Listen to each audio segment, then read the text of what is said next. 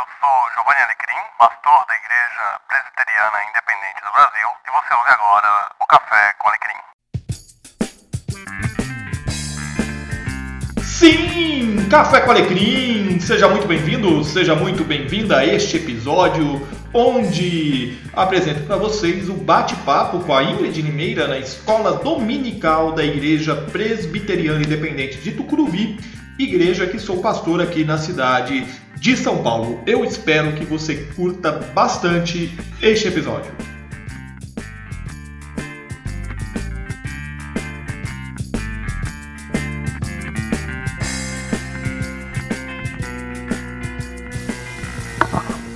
Bom dia, nós vamos dar início à nossa escola dominical de hoje. Vamos orar? Senhor, nós te agradecemos por esta manhã, pela oportunidade de estarmos reunidos, ó Pai, podendo conversar assuntos referentes ao teu reino, Senhor. Nós te louvamos, ó Pai, por essa oportunidade. Fala, ó Deus, conosco nesta manhã. É o que nós te pedimos em nome de Jesus. Amém.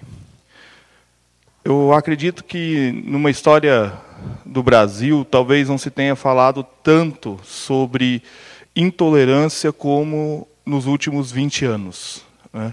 É, os crimes de intolerância, quer racial, religiosa, étnica, têm ganhado destaque e nós estamos inseridos numa sociedade multiétnica, multireligiosa e que precisa aprender a conviver com as suas diferenças, mas ainda uma sociedade muito marcada e, e fortemente influenciada por uma religião dominante. Né? E dentro dessa religião dominante, por uma matriz religiosa, é, por uma especificidade religiosa forte que é o catolicismo. Né? Então, é, dentro desse jogo social e poder, a gente tem que tratar e lidar com as questões de tolerância e intolerância. E, como igreja, nós não podemos fechar os nossos olhos para isso. A Igreja Presbiteriana Independente tem um histórico de luta a favor dos direitos. Né? A, não sei quantos de vocês sabem disso, mas o fundador da Igreja Presbiteriana Independente do Brasil, Eduardo Carlos Pereira, um dos seus primeiros livros publicados foi a respeito da escravidão, né, é, condenando a escravidão quando é, a Lei Áurea já havia sido promulgada, ainda era prática recorrente no Brasil, no início do século XX, ter escravos, ainda não havia sido consolidada, e Eduardo Carlos Pereira defendia arduamente né, que as igrejas tomassem uma postura firme diante disso. Né. Então, nós temos esse DNA da inclusão, esse DNA de dialogar da tolerância desde o nascedouro da Igreja Presbiteriana Independente do Brasil. Então, para falar sobre tolerância e intolerância, nós convidamos a Ingrid, vou convidá-la para sentar aqui do meu lado. E aí eu vou pedir que ela se apresente. A Ingrid é bacharel em Direito, trabalha com essas questões é, de crimes de intolerância ligado à religião, a gênero e também é, étnico. Né? Ingrid, seja bem-vinda. Então vamos começar você se apresentando é, para o pessoal. Obrigada, bom dia. Michel, me faz um favor. Pro, é, tem uma imagem que é do livro dela. Projeta, por favor. Bom dia. Obrigada, Giovanni, pelo convite. É, meu nome é Ingrid, eu sou professora de Direitos Humanos, especialista em diversidade sexual, racial e religiosa. No atual momento, é estranho falar sobre isso, na atual conjuntura política, porque eu dou aula sobre direito LGBT, dou aula sobre direito racial e dou aula sobre violência doméstica. Então, eu brinco com os meus pares que eu virei literalmente a comunista. Mas é, eu queria agradecer o convite porque foi bem inusitado. Eu sou de uma outra religião, eu sou do candomblé, trabalho com racismo. E quando a Paula me falou, é, um pastor está perguntando se, se tem alguém para ir falar sobre intolerância. E aí, nesse momento, eu fui totalmente intolerante porque eu perguntei de qual igreja. de qual igreja? Aí ela falou, ai, não sei, peraí, vou, vou procurar saber, enfim. É, é engraçado isso, né? Uhum. Porque a gente é, vive à margem, vive vítima de, de, de um crime, mas também comete ele. Uhum. Porque eu fiz essa pergunta, eu falei, e agora? Né? Como que eu vou falar sobre isso? A gente está tão acostumada a estar na defensiva e não se percebe é, também como opressor. E aí Giovanni me convidou para falar sobre intolerância religiosa, sobre intolerância racial. E, e aí é, é interessante quando eu venho falar sobre esses assuntos, porque você falou que a, a, vivemos em um país dominante pelo, pela religião, e aí eu, eu uso o cristianismo, né? Não uhum. uso a, Igreja Católica, não faço essas divisões. Eu uso o cristianismo como, como base e a nossa educação, porque eu estou falando para vocês que eu sou dos candomblé, mas eu fiz primeira comunhão, eu fiz crisma, e, e mesmo sendo de uma família de outra religião, eu tinha que ir para a igreja. Eu fui batizada e tive que fazer todos os ordenamentos. É, eu, eu costumo fazer esse recorte né, é, do catolicismo porque ainda hoje, em determinadas regiões do Brasil, nós temos igrejas evangélicas que sofrem com perseguição da Igreja Católica. Né? É, não muito tempo atrás, eu estou falando de 10 anos atrás, no interior da Bahia, nós tivemos um padre comandando o apedrejamento de uma igreja batista. Né? É, século XXI, a gente ouvia essas histórias de meados do século XX, né? É, século XXI. Então, para a gente é muito recente isso e ainda está presente em algumas regiões do Brasil nessa forma de expressão violenta. Né? A gente tem é, de, de formas de expressões de violência não visível, né? de violência institucional, de outras maneiras isso se manifesta no nosso meio social. É, eu queria que a gente começasse a nossa conversa definindo o que, que é intolerância. Tá. É, juridicamente, o crime de intolerância ele, ele, é conceituado no Código Penal, no artigo 140, que é o crime de preconceito. E esse preconceito ele é por raça, gênero, sexo, religião ou procedência nacional.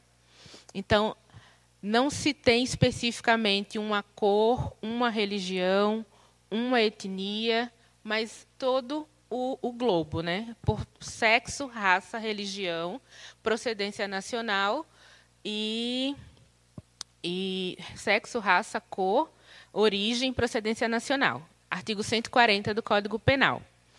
É um crime, significa dizer que você não é, aceita a diferença. Quando, e quando você externiza isso verbalmente ou fisicamente, aí ele se torna crime. Uhum. Ou seja, a pessoa tem o direito é dela de não concordar. Sim. Esse direito ele é garantido. O que ela não pode é transformar isso numa é ação. Externizar isso. Certo. É, então, o que, que se enquadra em crime de intolerância é justamente esse verbalizar, é justamente essa ação. É, a ação. Ah, o Código Penal ele é mantido por verbos. A gente, quando dá aula de direito penal, fala, fala muito sobre, faz muita analogia com a Bíblia, porque o verbo se faz carne, né? Então, o verbo no Código Penal é a ação. Sempre que eu pratico o verbo, eu pratico um crime. Matar é você praticar um verbo. Uhum. Roubar é você praticar um verbo. Então, quando eu é, faço crime de injúria, quando eu xingo alguém, eu estou praticando esse verbo. Uhum. Então, eu estou cometendo um crime. Quando eu apedrejo alguém, eu estou praticando um verbo. Então, eu pratico um crime. E de que forma é isso? É, é uma linha muito tênue, porque fica o direito da liberdade uhum. e o direito de respeitar o outro. A internet hoje tornou isso bem complicado. Se eu falar na internet, por exemplo, que eu odeio a, a comunidade LGBT, você está praticando um verbo. Você está praticando o verbo de odiar alguém. Isso é crime. Você pode odiar, achei é estranho um cristão odiando alguma coisa, né? Mas teoricamente você pode. Você não pode externizar, ofender o outro, Porque a partir do momento que você fala que, que odeia aquilo, você está externizando e está ofendendo a dignidade de alguém. É, a gente precisa aqui, talvez, entrar num assunto que é o da liberdade de expressão. Nós não temos liberdade plena de expressão. Não. Isso não existe. Você tem liberdade de pensamento. Isso você tem. Agora, se o seu livre expressar é, se transforma numa ação criminosa, aí você tem um, um problema. É, e isso não é exclusivo do Brasil, isso não quer dizer que a gente está numa ditadura, nada disso. É apenas a forma como a lei no Brasil rege as relações sociais. E que, em, determinada, é, em, em determinado contexto, se faz necessário que seja dessa forma. Né? Porque a gente precisa de mecanismos para proteger pessoas que não têm condições de proteção mesmo. Né? Então, você tem liberdade de expressão até um determinado momento. Né? Você tem livre pensar, mas livre expressar, não. Isso a gente precisa ter muito claro. É, existe um ditado popular que fala que o meu direito termina onde começa o do outro. Então, isso é bem prático no Código Penal. É, o meu direito termina onde começa o do outro. Eu tenho o direito de não me relacionar com mulheres, com negros, com LGBT? Tenho. Eu não tenho o direito de ofender. Eu não tenho o direito de proibir que se entre por aquela porta, uhum. já que aqui é um espaço público. Eu não tenho o direito de não, como um taxista, um Uber, de não transportar essa pessoa, porque o meu serviço é um serviço público. E eu também não tenho o direito de ofender, de jogar pedra e tudo isso que acontece que a gente vê na internet, na TV. O, o livro da, da Ingrid é um livro bastante interessante porque ela faz todo um apanhado histórico com base na Constituição, né, nas constituições uhum. do Brasil, sobre a questão é, do racismo e como é, esse racismo ele era é, veladamente institucionalizado, não né? era até, velado. Até, até, explícito, né? Explícito, até explicitamente institucionalizado e como isso foi progredindo para uma certa abertura e garantias de direitos ao longo do tempo. E um conceito que a gente sempre traz é, quando a gente trata dessa questão é o conceito do Estado laico. Né? E a Ingrid faz um, uma boa. É um, é um pouquinho difícil de abrir, eu também apanho, tá? Espera que eu já abro para você. A Ingrid faz uma boa, é, uma boa amostra né, de como o conceito de Estado laico foi se desenvolvendo a partir da Revolução Francesa. Né, e acho que a sociedade francesa é, nos dá alguns exemplos nesse sentido. Eu queria que a gente falasse um pouco sobre essa questão do Estado laico, explicar a diferença do Estado laico e Estado religioso. É, o Brasil come, é, começa em 1500 até 1824, a Constituição dizia que o país era um país católico, institucionalmente. Hoje, um, o país mais próximo que é católico institucionalmente é a Argentina. A Argentina, constitucionalmente, é católica. Os padres e, e o Papa é um funcionário público, recebe dinheiro como funcionário público, salário. E aí, até 1824, o Brasil era um Estado católico. Ou seja, qualquer outra religião era criminalizada. Você até poderia não ser católico, mas não poderia ter um templo, não poderia expressar isso explicitamente. A situação das religiões de matrizes africanas, que é, que são o candom, que é o candomblé, acontece um, uma, um outro tipo de intolerância, porque aí vem com a escravidão. Quando, escravi... Quando, a população escravizada chega ao Brasil, ela é proibida da profissão de fé e obrigada a, bat... a ser batizada e receber o um nome cristão. Isso é muito engraçado, engraçado no sentido ruim, porque até hoje há uma dificuldade em você registrar crianças com nomes africanos no Brasil, africanos e indígenas. É, mas constitucionalmente falando, até 1824. A palavra Estado laico aparece na Constituição só em 1988, nessa Constituição democrática depois da ditadura. Até então, o Estado já era laico, antes da ditadura, em 1930. A Constituição de 30 tira o catolicismo da, da, da Constituição, mas ainda é a maioria e a prática se faz presente. Em 1988 se, se usa a palavra Estado laico. E o que é Estado laico? O Estado laico significa que todas as, as religiões são permitidas e o Estado não professa nenhuma. O Estado como instituição. Então, o poder judiciário, o poder legislativo, o poder executivo não tem religião. Os cidadãos têm religião e podem ter qualquer uma que o Estado vai proteger, pelo menos na teoria. Né?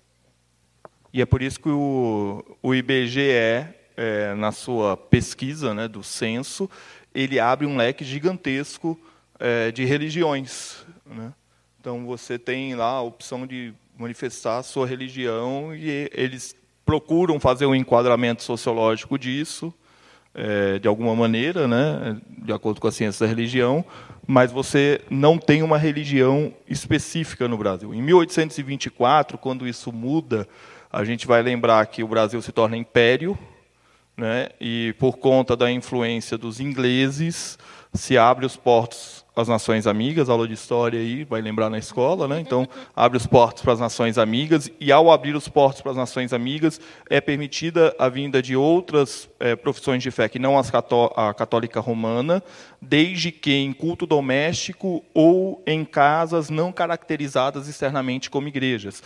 Isso explica por que a imensa maioria dos templos é, não católicos romanos no Brasil não tem formato de igreja. Né? E quem é que vem em 1824 do ramo cristão para o Brasil? Vem os anglicanos e os luteranos. Sim.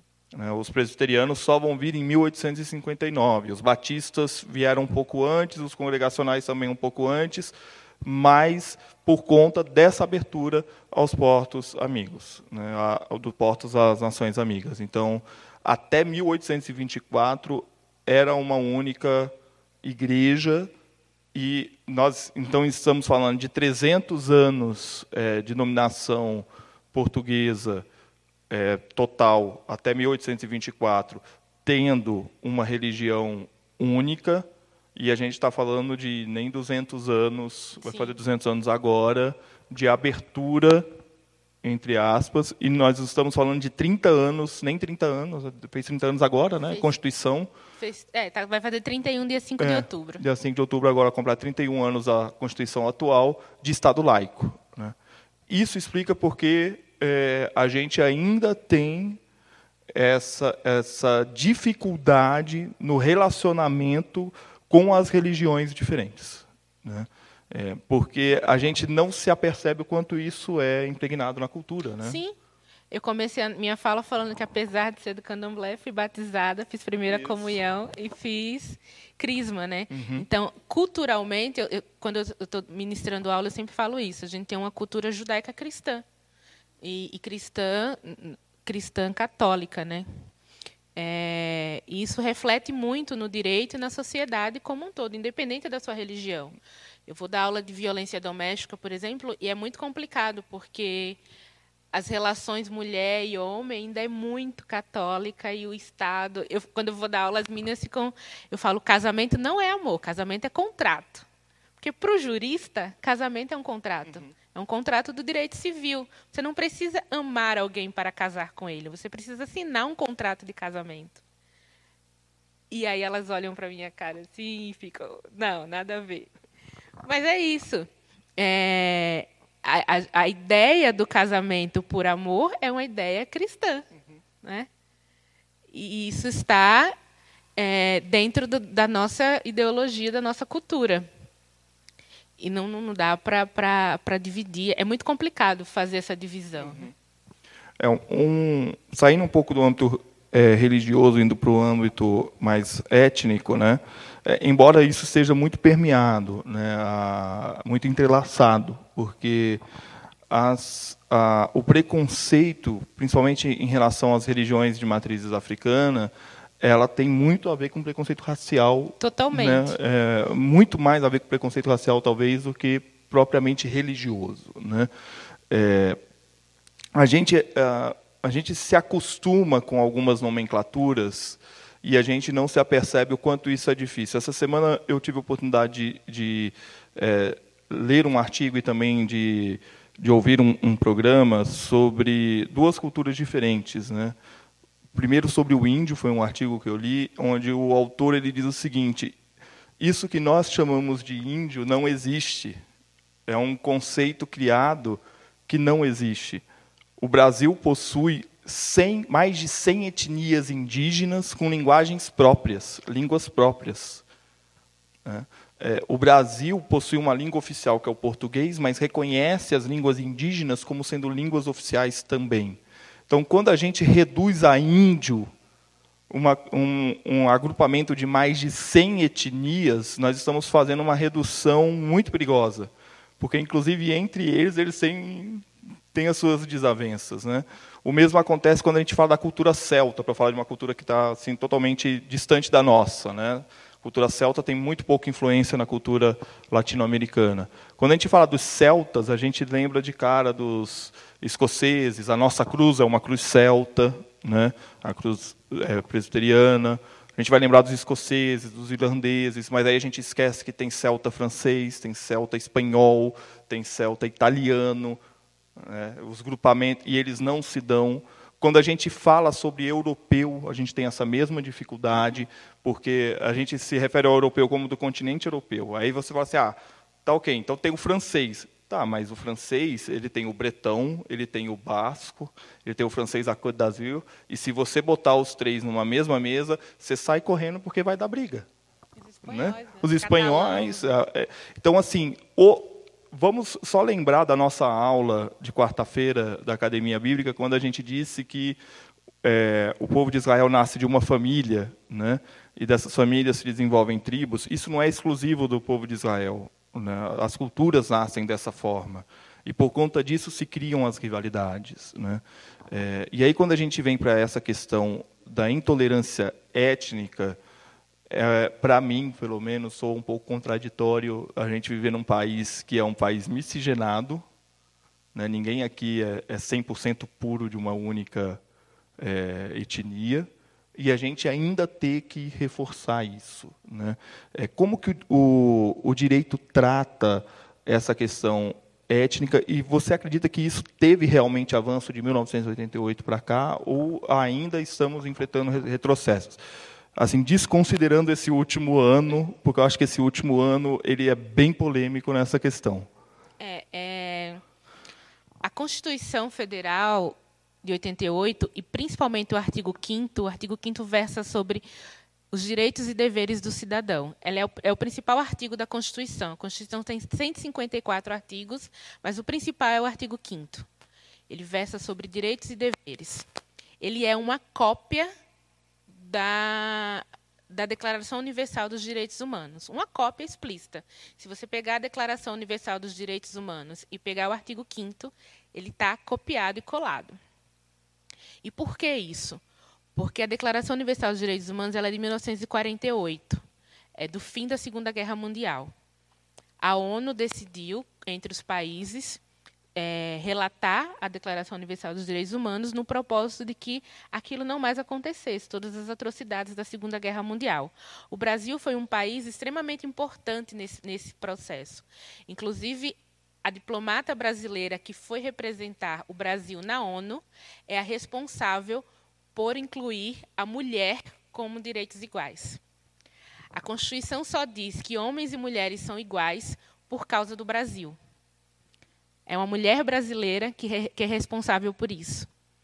Então, a responsabilidade nossa como instituição, como país, dentro dessa, da Declaração Universal dos Direitos Humanos e dentro da Constituição e dos Direitos Humanos mundial é extremamente importante. E por que, que eu fiz essa, essa ponte para chegar aqui? Porque a igualdade é, é o ponto principal da Constituição Federal. Os direitos humanos e aí tem um pouco de senso comum e de preconceito pela falta de conhecimento, né, de discutir direitos humanos, mas direitos humanos nada mais é de dizer que os humanos têm direitos e que as pessoas são iguais. Mas a Constituição também versa sobre uma, um ponto que é tratar os iguais dentro das suas desigualdades. Porque nós somos iguais, mas nós não somos iguais. Eu não posso, por exemplo, tratar uma pessoa com deficiência igual a um atleta olímpico. Eles são iguais, são seres humanos detentores de direitos. Mas um atleta olímpico tem prioridades e privilégios que uma pessoa com deficiência não consegue ter. Então, o discernimento de entender igualdade e diferença é muito importante. É extremamente importante para a nossa sociedade. E aí entra a questão étnica-racial.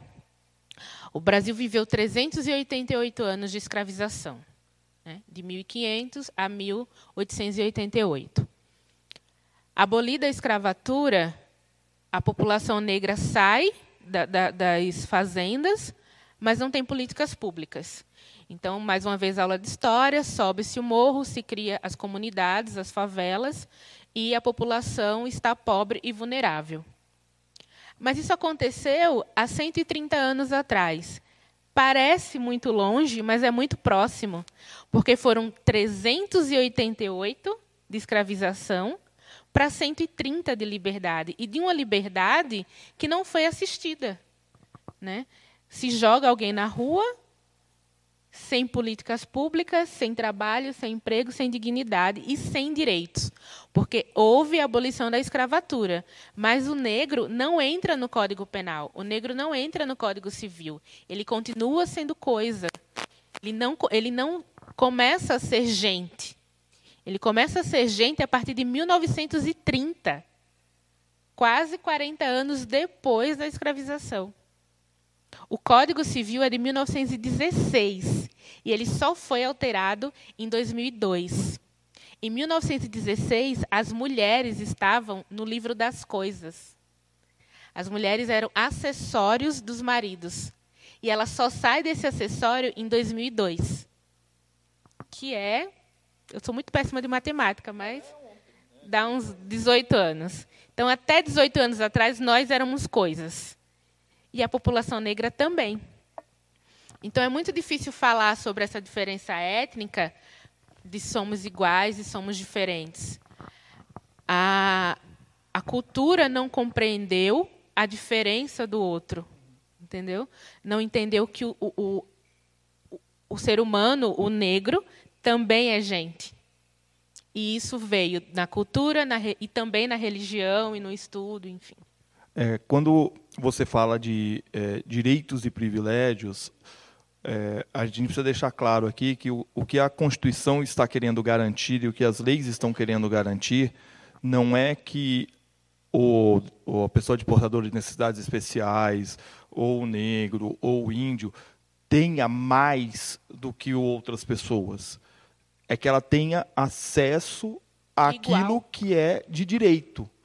Então, que no serviço público, o cadeirante, o negro, o indígena, o LGBT tenha acesso aos serviços públicos garantidos. Né? É isso. A pessoa tem que chegar num posto de saúde e ser atendida independente da origem dela, porque é um direito constitucional. Né? A, ir para a escola e ter acessibilidade na escola, porque é um direito constitucional a educação é um dever do Estado. É garantido isso e a pessoa tem que ter acesso a isso. A gente não está falando de criar castas, né? porque quando a gente fala de privilégios, parece que nós estamos criando castas, e não é isso. É, se a Constituição fosse realmente cumprida, a gente não precisaria dessas leis de afirmação. O que acontece é que ela não é cumprida porque se encontra os subterfúgios para não cumprir. Né?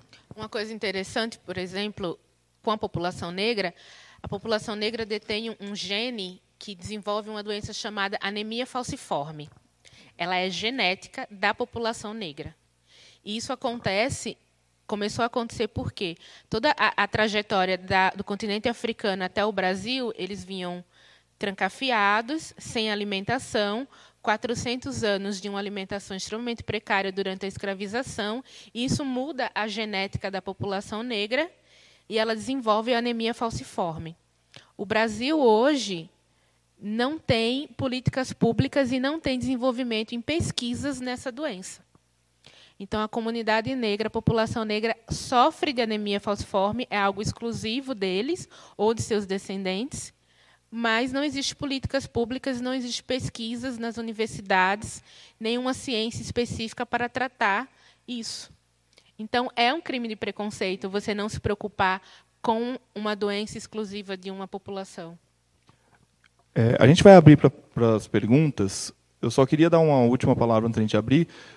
Eu acho que assim fica um pouco claro para a gente que é, o preconceito, a intolerância está presente, é parte da nossa sociedade, infelizmente, né? É, muitas vezes institucionalizado, né? colocado pelas instituições, e que nós, como cristãos, nós não podemos aceitar isso.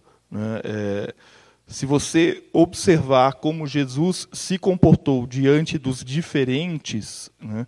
é, ele conversou com os helênicos, então um povo estrangeiro, de outra cultura, de outra religião, ele acolheu essas pessoas, conversou com elas, falou do evangelho para elas. Ele esteve com uma mulher sírio-fenícia, ou seja, de outra nacionalidade, de outra profissão de fé, adorava outro Deus, né? e ele aproxima essa mulher.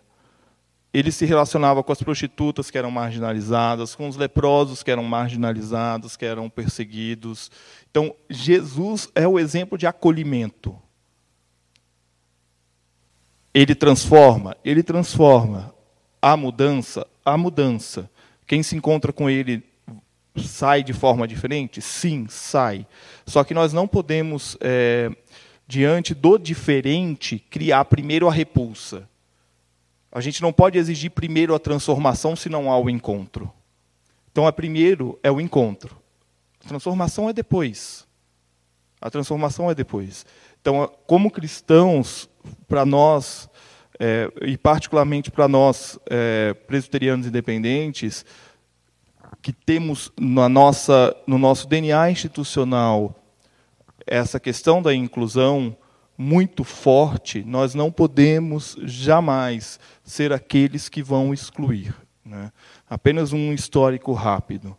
A IPI, no seu nascedor, é uma das primeiras igrejas no Brasil a se juntarem ao movimento do Panamá, que foi um movimento de igrejas acontecido na América Latina, de diálogo intereclesiástico, isso lá na década de 30. O reverendo Erasmo Braga eh, se envolve nisso.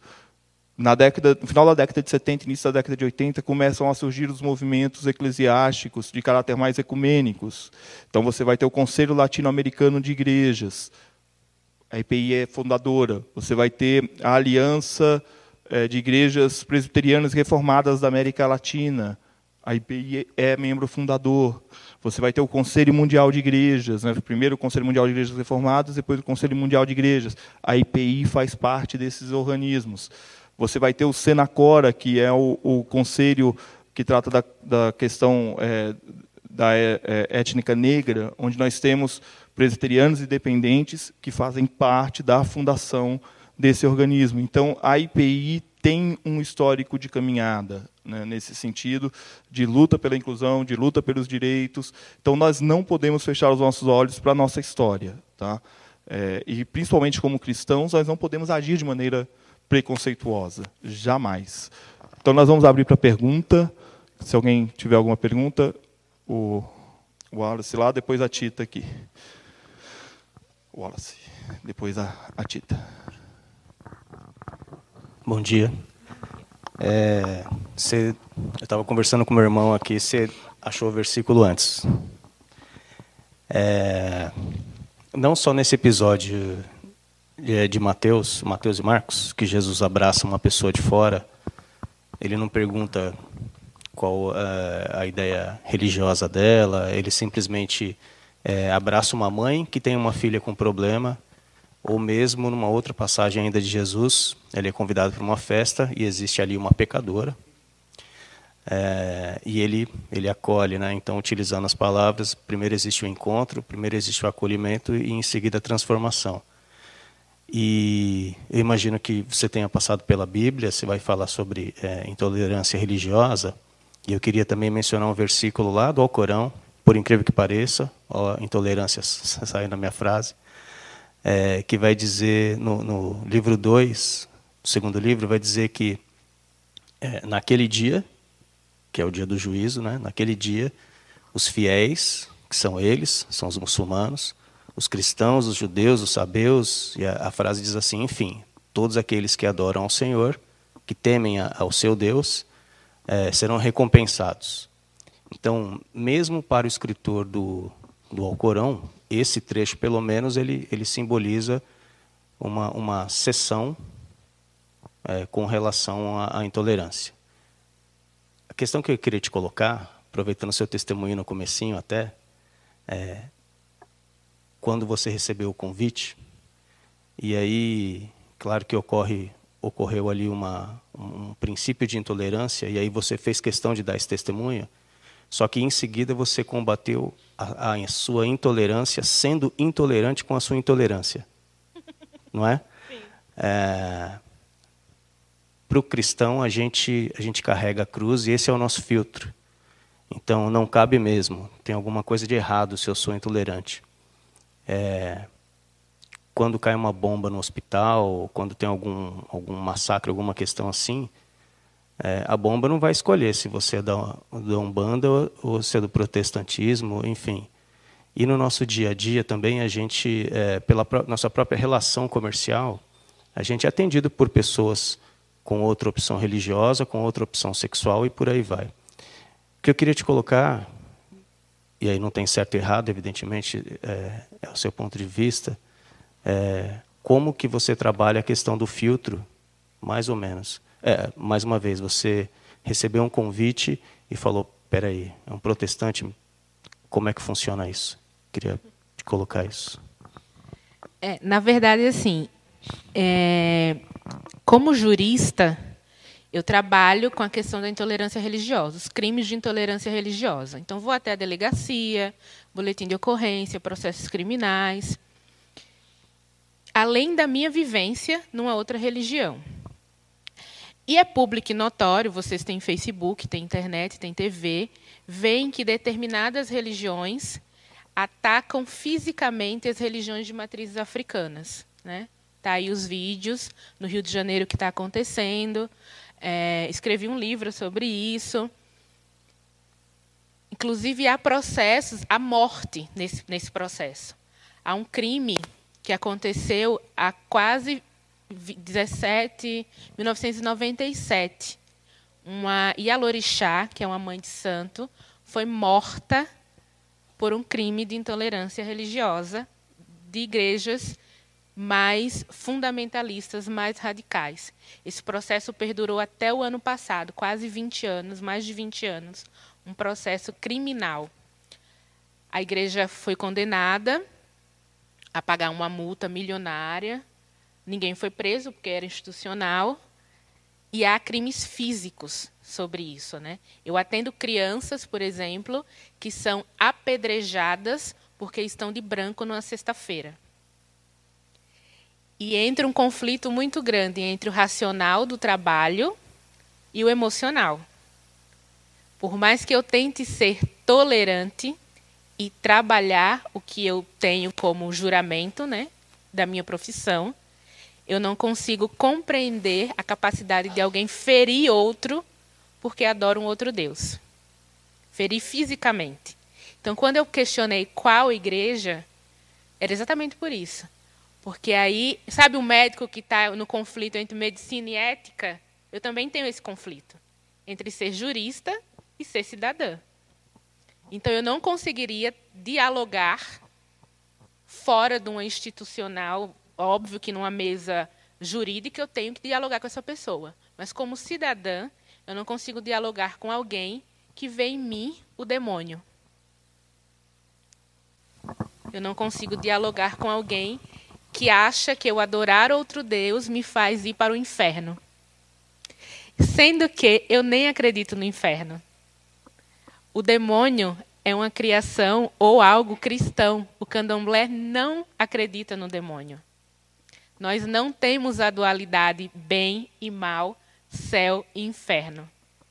Não há na nossa cultura é, religiosa essa dualidade. Mas, no entanto, é para mim, para minha religião, que é caracterizado algo que nem existe. Pelo menos para mim, entendeu? Então, como cidadã, seria difícil dialogar. Óbvio que se eu fosse chamada institucionalmente, eu viria. Como eu falei aqui do casamento, ah, o casamento para o direito não precisa de amor. Para o cidadão, é óbvio que eu acredito que o casamento precisa de amor, mas institucionalmente não. Então eu tenho que fazer essa divisão. E aí não dá, não dá para você trabalhar intolerância e intolerância porque eu vivo nessa balança. Então. Respondi sua pergunta? Tita. É que advogado fala demais, né? Aí começa a falar. O Ingrid, é uma coisa que às vezes me deixa, eu fico muito pensativa é, no seguinte: o que a gente está vendo muito aí na, nas mídias é, sobre intolerância. Eu não sei se é intolerância nesse caso. Por exemplo, as coisas estão se invertendo. Aquilo que é certo parece que já não é mais. Quando se fala de um casal hétero, parece que já está mais assim, por quê? o outro lado acha que os héteros é que são homofóbicos e tudo mais. Eu não vejo, não vi em lugar algum escrito que uma criança, um menino ou uma menina não nasce menino ou menina. Que isso ela vai escolher lá na frente quando ela tiver na sua idade adulta. Mas onde já se viu? Se você vai fazer um DNA, vai dizer que o teu sexo é masculino ou é feminino. Então, é, eu, eu, o que eu quero dizer é isso. Por que, que eu tenho que concordar ou aceitar que numa apostila de oitava série é, realmente está dizendo isso e eu tenho que ficar quieta? Eu não tenho que falar nada porque eu estou sendo homofóbica. Eu acredito que isso não é. Isso é um, uma intolerância, talvez, do outro lado. Por que não? Ah, você, você é, é cresceu, você escolheu, como eles dizem por aí, saiu do armário. Então, se você quer ser o que você quiser na sua idade jovem, adulta, é uma coisa. Agora, querer botar na cabeça de uma criança ou dos pais que é assim que tem que ser, ó, você tem que entender que hoje é assim. Eu, eu não concordo. Eu não sou homofóbica e nem sou intolerante. Pelo contrário, pode entrar quem quiser aqui, que vai ser muito bem recebido. Então, eu vejo que a intolerância está do outro lado. Você não tem que fazer nada disso. Você quer ser o que você quer? Então tá, quando você quiser, você escolhe o que você quer ser. Agora, então, essa é a minha meu entendimento. Outra coisa também, quando se fala de, de raça, né? Qualquer coisa hoje, se eu estiver falando com uma pessoa, vamos dizer assim, é, a gente vê exemplos por aí, eu sou branca, ele é negro, é, quando tem uma discussão, alguma coisa, a primeira coisa que o negro faz é falar: olha, me chamou de negro, me chamou de preto, me chamou não sei o quê. Às vezes nem é isso que aconteceu. Quer dizer, você não pode, você tem que pisar em ovos, você tem que tomar cuidado quando você vai falar com alguém, com as palavras que você fala. Eu acho que não é tudo isso também. Eu vejo assim intolerância quando você falou da, do cadeirante, né, do, do, do, de uma pessoa que um atleta, por exemplo. Então a diferença é essa. o seu tratamento com o cadeirante tem que ser diferente do outro. Por quê? É uma pessoa especial, que você não pode exigir dela fazer aquilo que o outro faz. Não é nada disso. Então, acho que quando acontece isso, é uma intolerância, eu acredito. Agora, igualdade, quer dizer, a gente não pode mais falar com o negro, e não é, e não é culpa, é, vamos dizer assim, do branco, vamos. Estou falando assim para ficar mais claro. Uhum. Por quê? É, minha prima morou na Nigéria há uns 18 anos atrás, e ela falava que se sentia muito mal naquele país. Por quê? Ela é branca. E lá, quando você se você tivesse que estar tá numa fila de um caixa de supermercado, do banco, alguma coisa, o negro já vinha correndo e tirava aquele branco de lá. Não, aqui não é o seu lugar. Vem cá. Aí bota lá num pedestal. Ela falava que se sentia muito mal com isso. Então, é uma cultura que às vezes vem e acaba contaminando todo mundo. É, então, é isso que eu quero dizer. Não é que a gente é intolerante, ou é homofóbico, ou não concorda. Cada um faça o que quiser da sua vida, você que vai prestar contas. Então, e aí? Tá. Quanto tempo a gente tem? Porque aqui vai. vai indo aí, quando der o horário lá. a gente para. É... Desculpa seu nome? Pode me chamar de Tita. É Tita. Tita. Eu sou péssima para nome. Eu sou uma professora que eu não decoro o nome de aluno. É... Primeiro você falou assim, as coisas que são, é, estão certas estão sendo invertidas. E aí eu vou perguntar para você, o que é certo? Porque o que é certo para você não é certo para mim, ou não é certo para a colega, ou não é certo para o Giovanni. A, a, o conceito de certo é muito complicado. É certo nos países muçulmanos que uma mulher use burca, né? aquele vestidão completo lá. Para eles, aquilo é o certo. E nós, que estamos de calça comprida, é totalmente errado. Para mim, é errado uma mulher se cobrir daquele jeito. Eu, que sou nordestina, no calor, uso short curtos, biquíni, uso decote. Para uma religião um pouco mais fundamentalista, as mulheres têm que usar saia, né? não pode usar calça. Então, começa a, a, o conceito de certo. Né? Não é certo o que está acontecendo agora. Aí, o ponto um. Primeiro, a gente tem que entender o que é certo. O que é certo para mim e o que é certo para o outro. Já que a gente falou que todos somos iguais, mas tem que respeitar as pessoas, eu tenho que respeitar o que é certo para ela, não o que é certo para mim. Aí o ponto um começa aí. Depois você falou, os valores estão invertidos. Mas que valores? O valor cristão, que diz que o homem casa com a mulher? O valor dos países que as mulheres, que um homem pode ter sete mulheres? o valor do que o país que as mulheres podem ter sete homens, qual é o valor que é o correto? Né? Vários países com casamentos poligâmicos, né? várias é, etnias com casamentos. Existe no Brasil, inclusive, o, o Giovanni, posso falar Giovanni? Pode. Giovanni estava falando sobre os indígenas. Existem indígenas que são canibais. Né? Existem indígenas que é, comunidades indígenas que matam crianças que nascem deficientes. E é uma cultura deles, matar as crianças que nascem com deficiência. Ou matar gêmeos, porque eles entendem que a alma foi dividida, e aí eles não sabem quem é o bem quem é o mal, eles matam as, os, os recém-nascidos. Então, que valores estão invertidos? Pergunta 2. Né?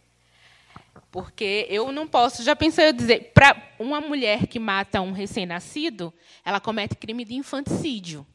E se ela estiver em estado porperal, que é o que a gente entende como um estado fora da, da, da sanidade mental, ela pode ou não ser absorvida. Mas uma indígena pode e deve matar o filho com deficiência. E ele é enterrado vivo. Ai, meu celular.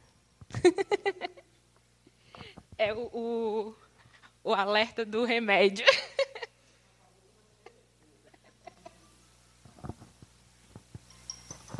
Acho que um pouco do que ela está respondendo tem a ver com a nossa primeira aula sobre o conceito de verdade.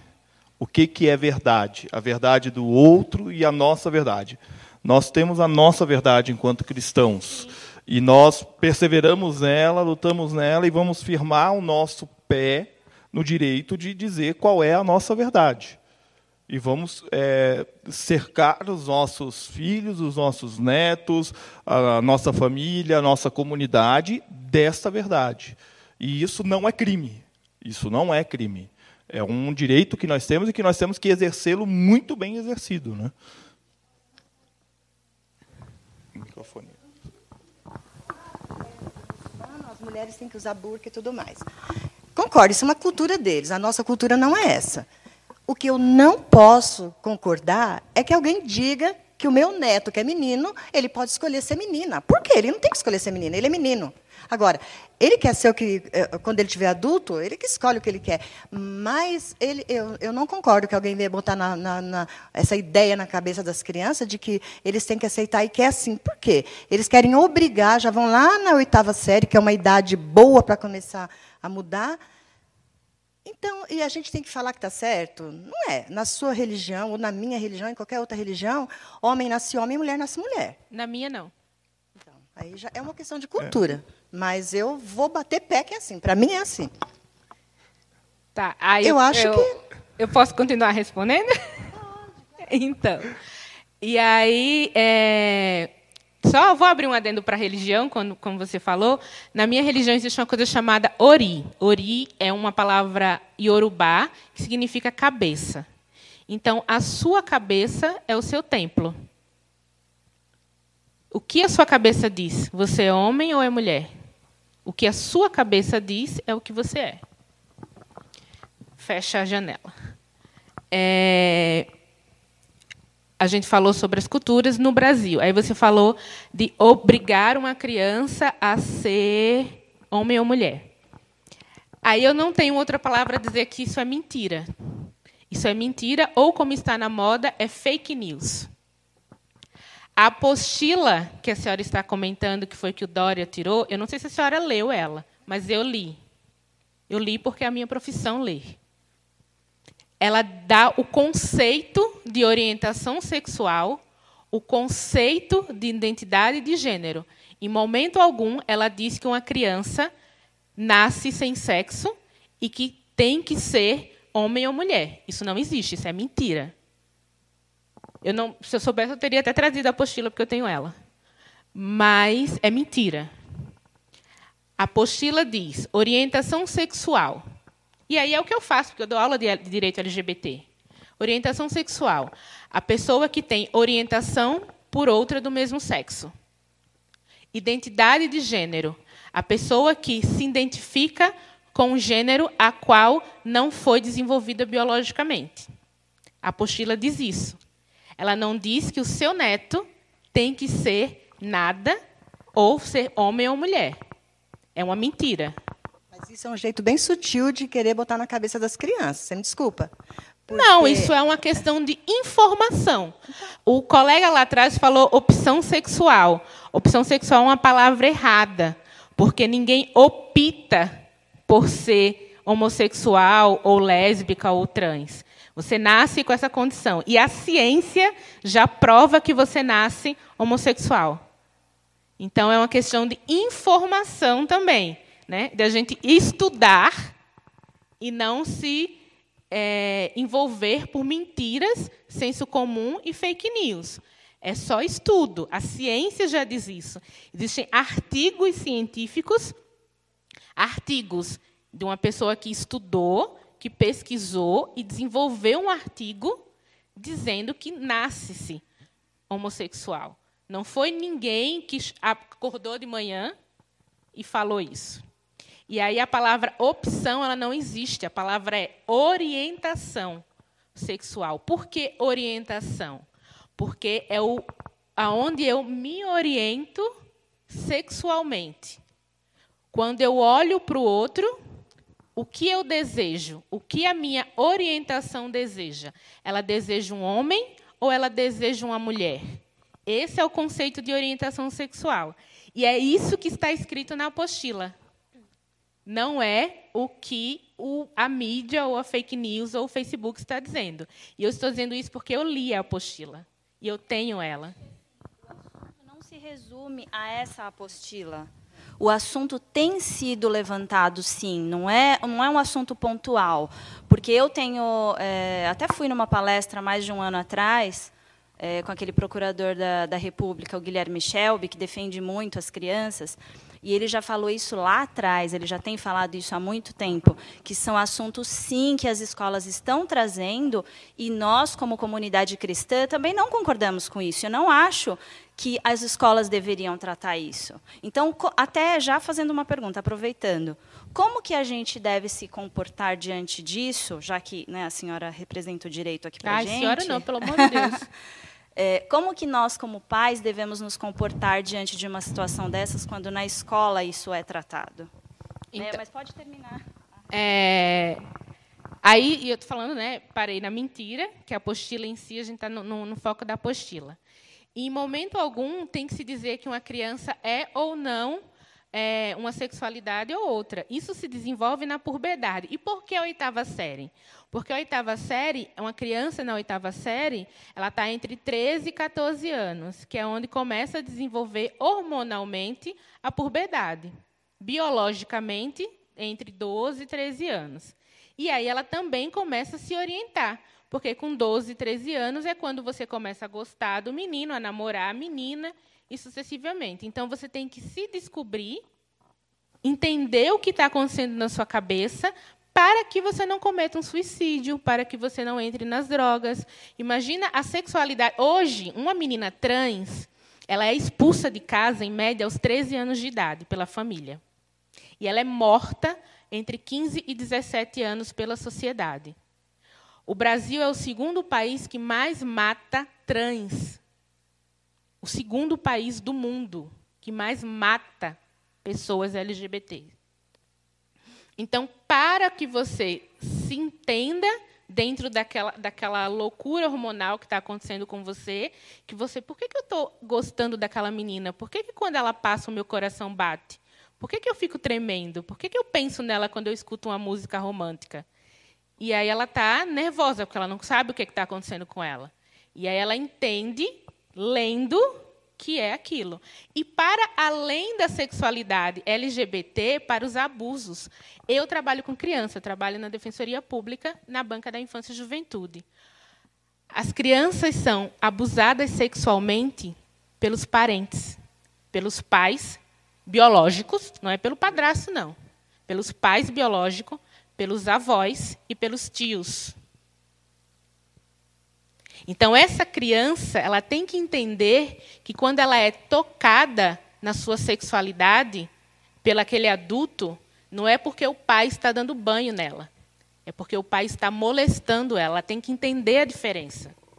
E essas apostilas e a educação sexual serve para isso, para ela entender esse assunto o toque. não tem muito a ver, né? Mas é, eu com, é, essa... Não, aí eu já estou respondendo ela. Ah, tá. Não, é, quando você fala disso, é, mas esse assunto Pro tem trans? tudo a ver. Existem Aham. crianças sendo abusadas pelos pais sim, biológicos. Sim, sim, sim, concordo.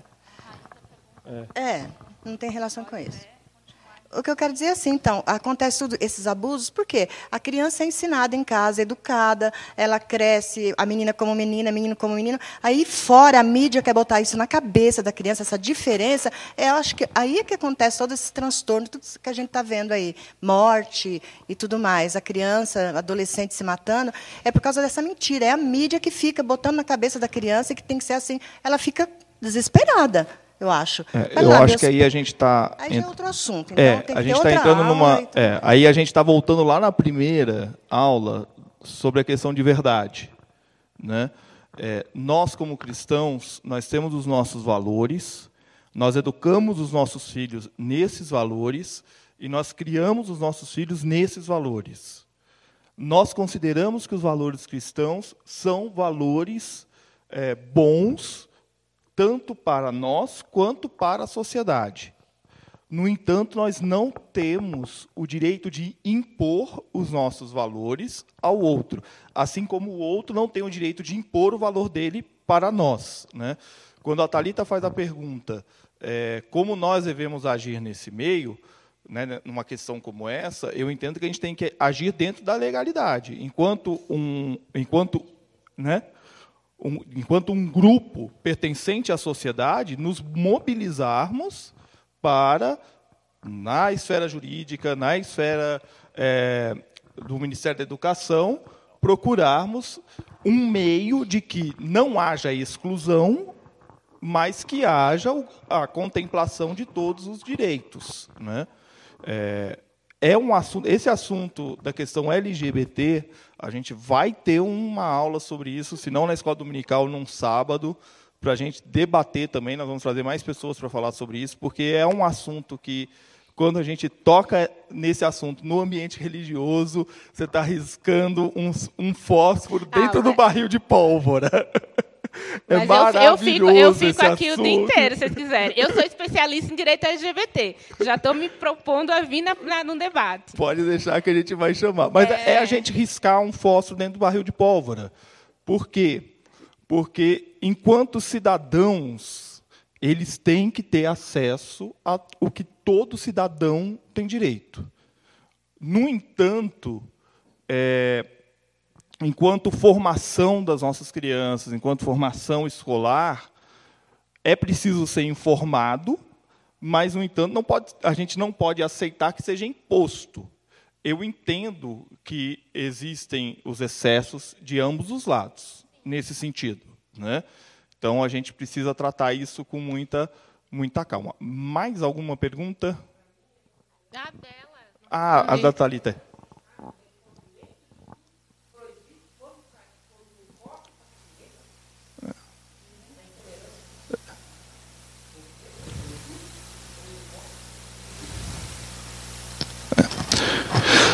É, você perguntou como, como agir.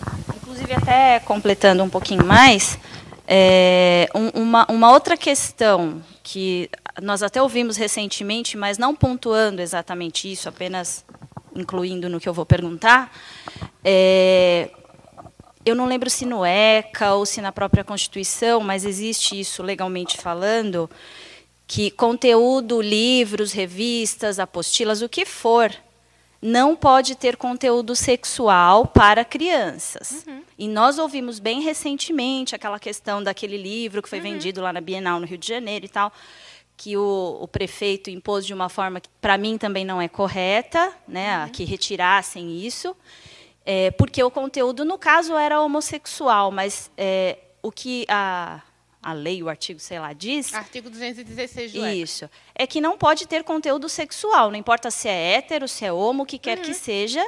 Isso também está entrando nas escolas e também é proibido. As crianças não devem receber esse, esse tipo de instrução na escola. Isso é coisa para se tratar em casa. Então, tanto o que eu falei sobre né, o, a orientação sexual e essa questão, como que a gente deve agir com a escola? Porque muitas vezes eu não quero tirar o meu filho daquela escola. Nem deve. Mas eu quero que aquilo não seja realmente tratado. Então, como que a gente pode agir? Então, primeiro, o primeiro seria um conselho jurídico. Você ir à reunião da escola do seu filho e conhecer o material para entender se aquilo é de fato sexual ou não. Por que, que eu estou falando isso? Porque o currículo escolar, a LDB, Lei de Diretrizes e Bases, diz que, a partir do ensino fundamental, que é a oitava série, você começa a ter aula de biologia. Biologia 2 fala sobre reprodução. Então, no livro vai ter que ter um pênis e uma vagina desenhado. Podia falar isso? Pode. Então, exatamente. E aí depende do conceito, aí eu volto para os conceitos do que é sexualidade. Porque se tiver desenhado e tiver falando sobre coito, sobre inseminação, alguém pode interpretar aquilo como um material sexual. Então, primeiro tem que entender qual que é a interpretação desse material. E aí eu falo de ir até a escola conhecer o material do seu filho, ou, ou abrir a apostila em casa, né? saber discernir o que é, o que é sexo, sexualidade.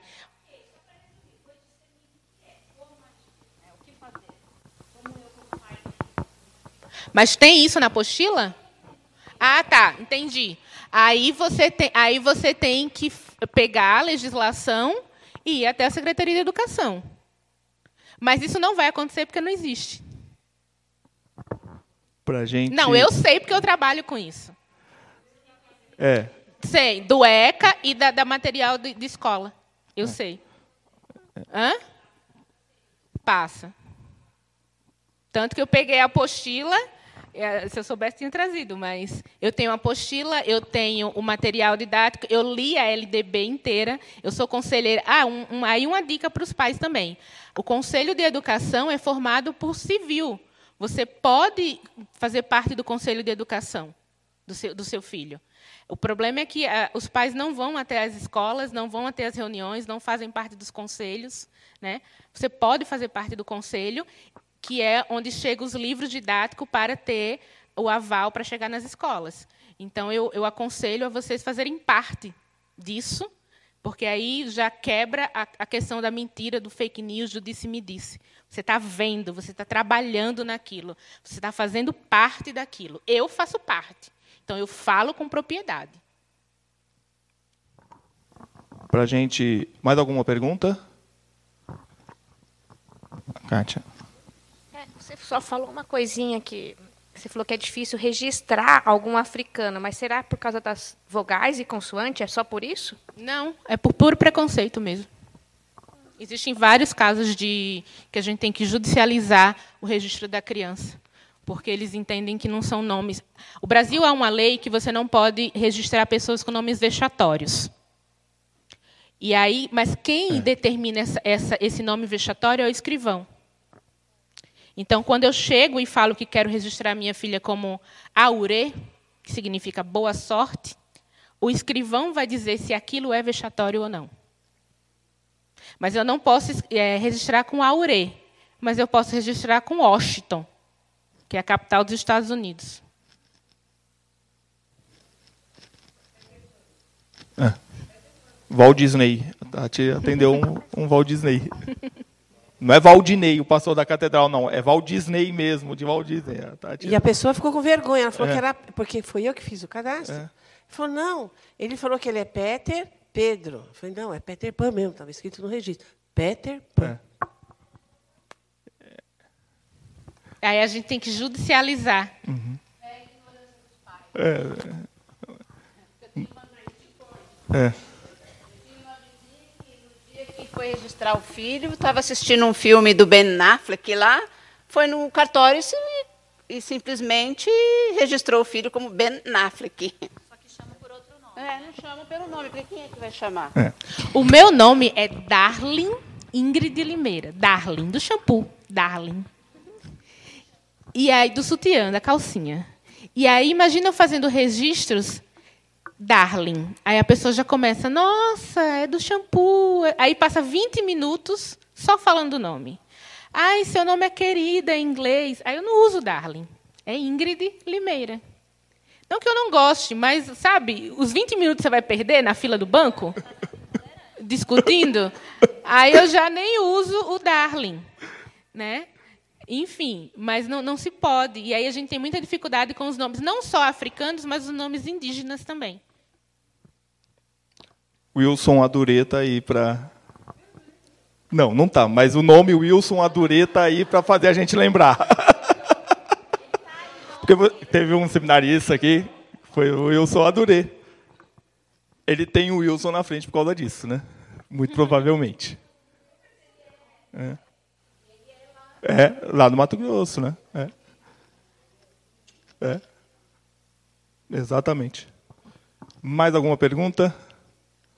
Queria encerrar com o paradoxo da tolerância do Karl Popper que é um filósofo austro-britânico, ele diz o seguinte: por mais paradoxal que seja defender a intolerância, exige não tolerar o intolerante. Porque quando nós toleramos o intolerante, nós vamos aceitar que ele se imponha. Então, diante de toda e qualquer intolerância, nós não podemos concordar com ela. Ah, isso não, não pode ser aceito por nós. A intolerância jamais deve ser aceita. Tá ok? Ingrid, muito obrigado. Tá bom? A gente vai para uma parte do encerramento agora.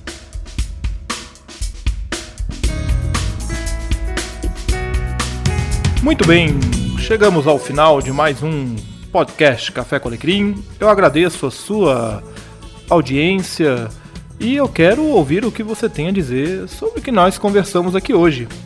Então você pode escrever para fale@cafécoalecrim.com.br. Você pode acessar cafécoalecrim.com.br e você será redirecionado para o meu site. E você pode também entrar em contato comigo pelas redes sociais. Um grande abraço para você e até o próximo episódio.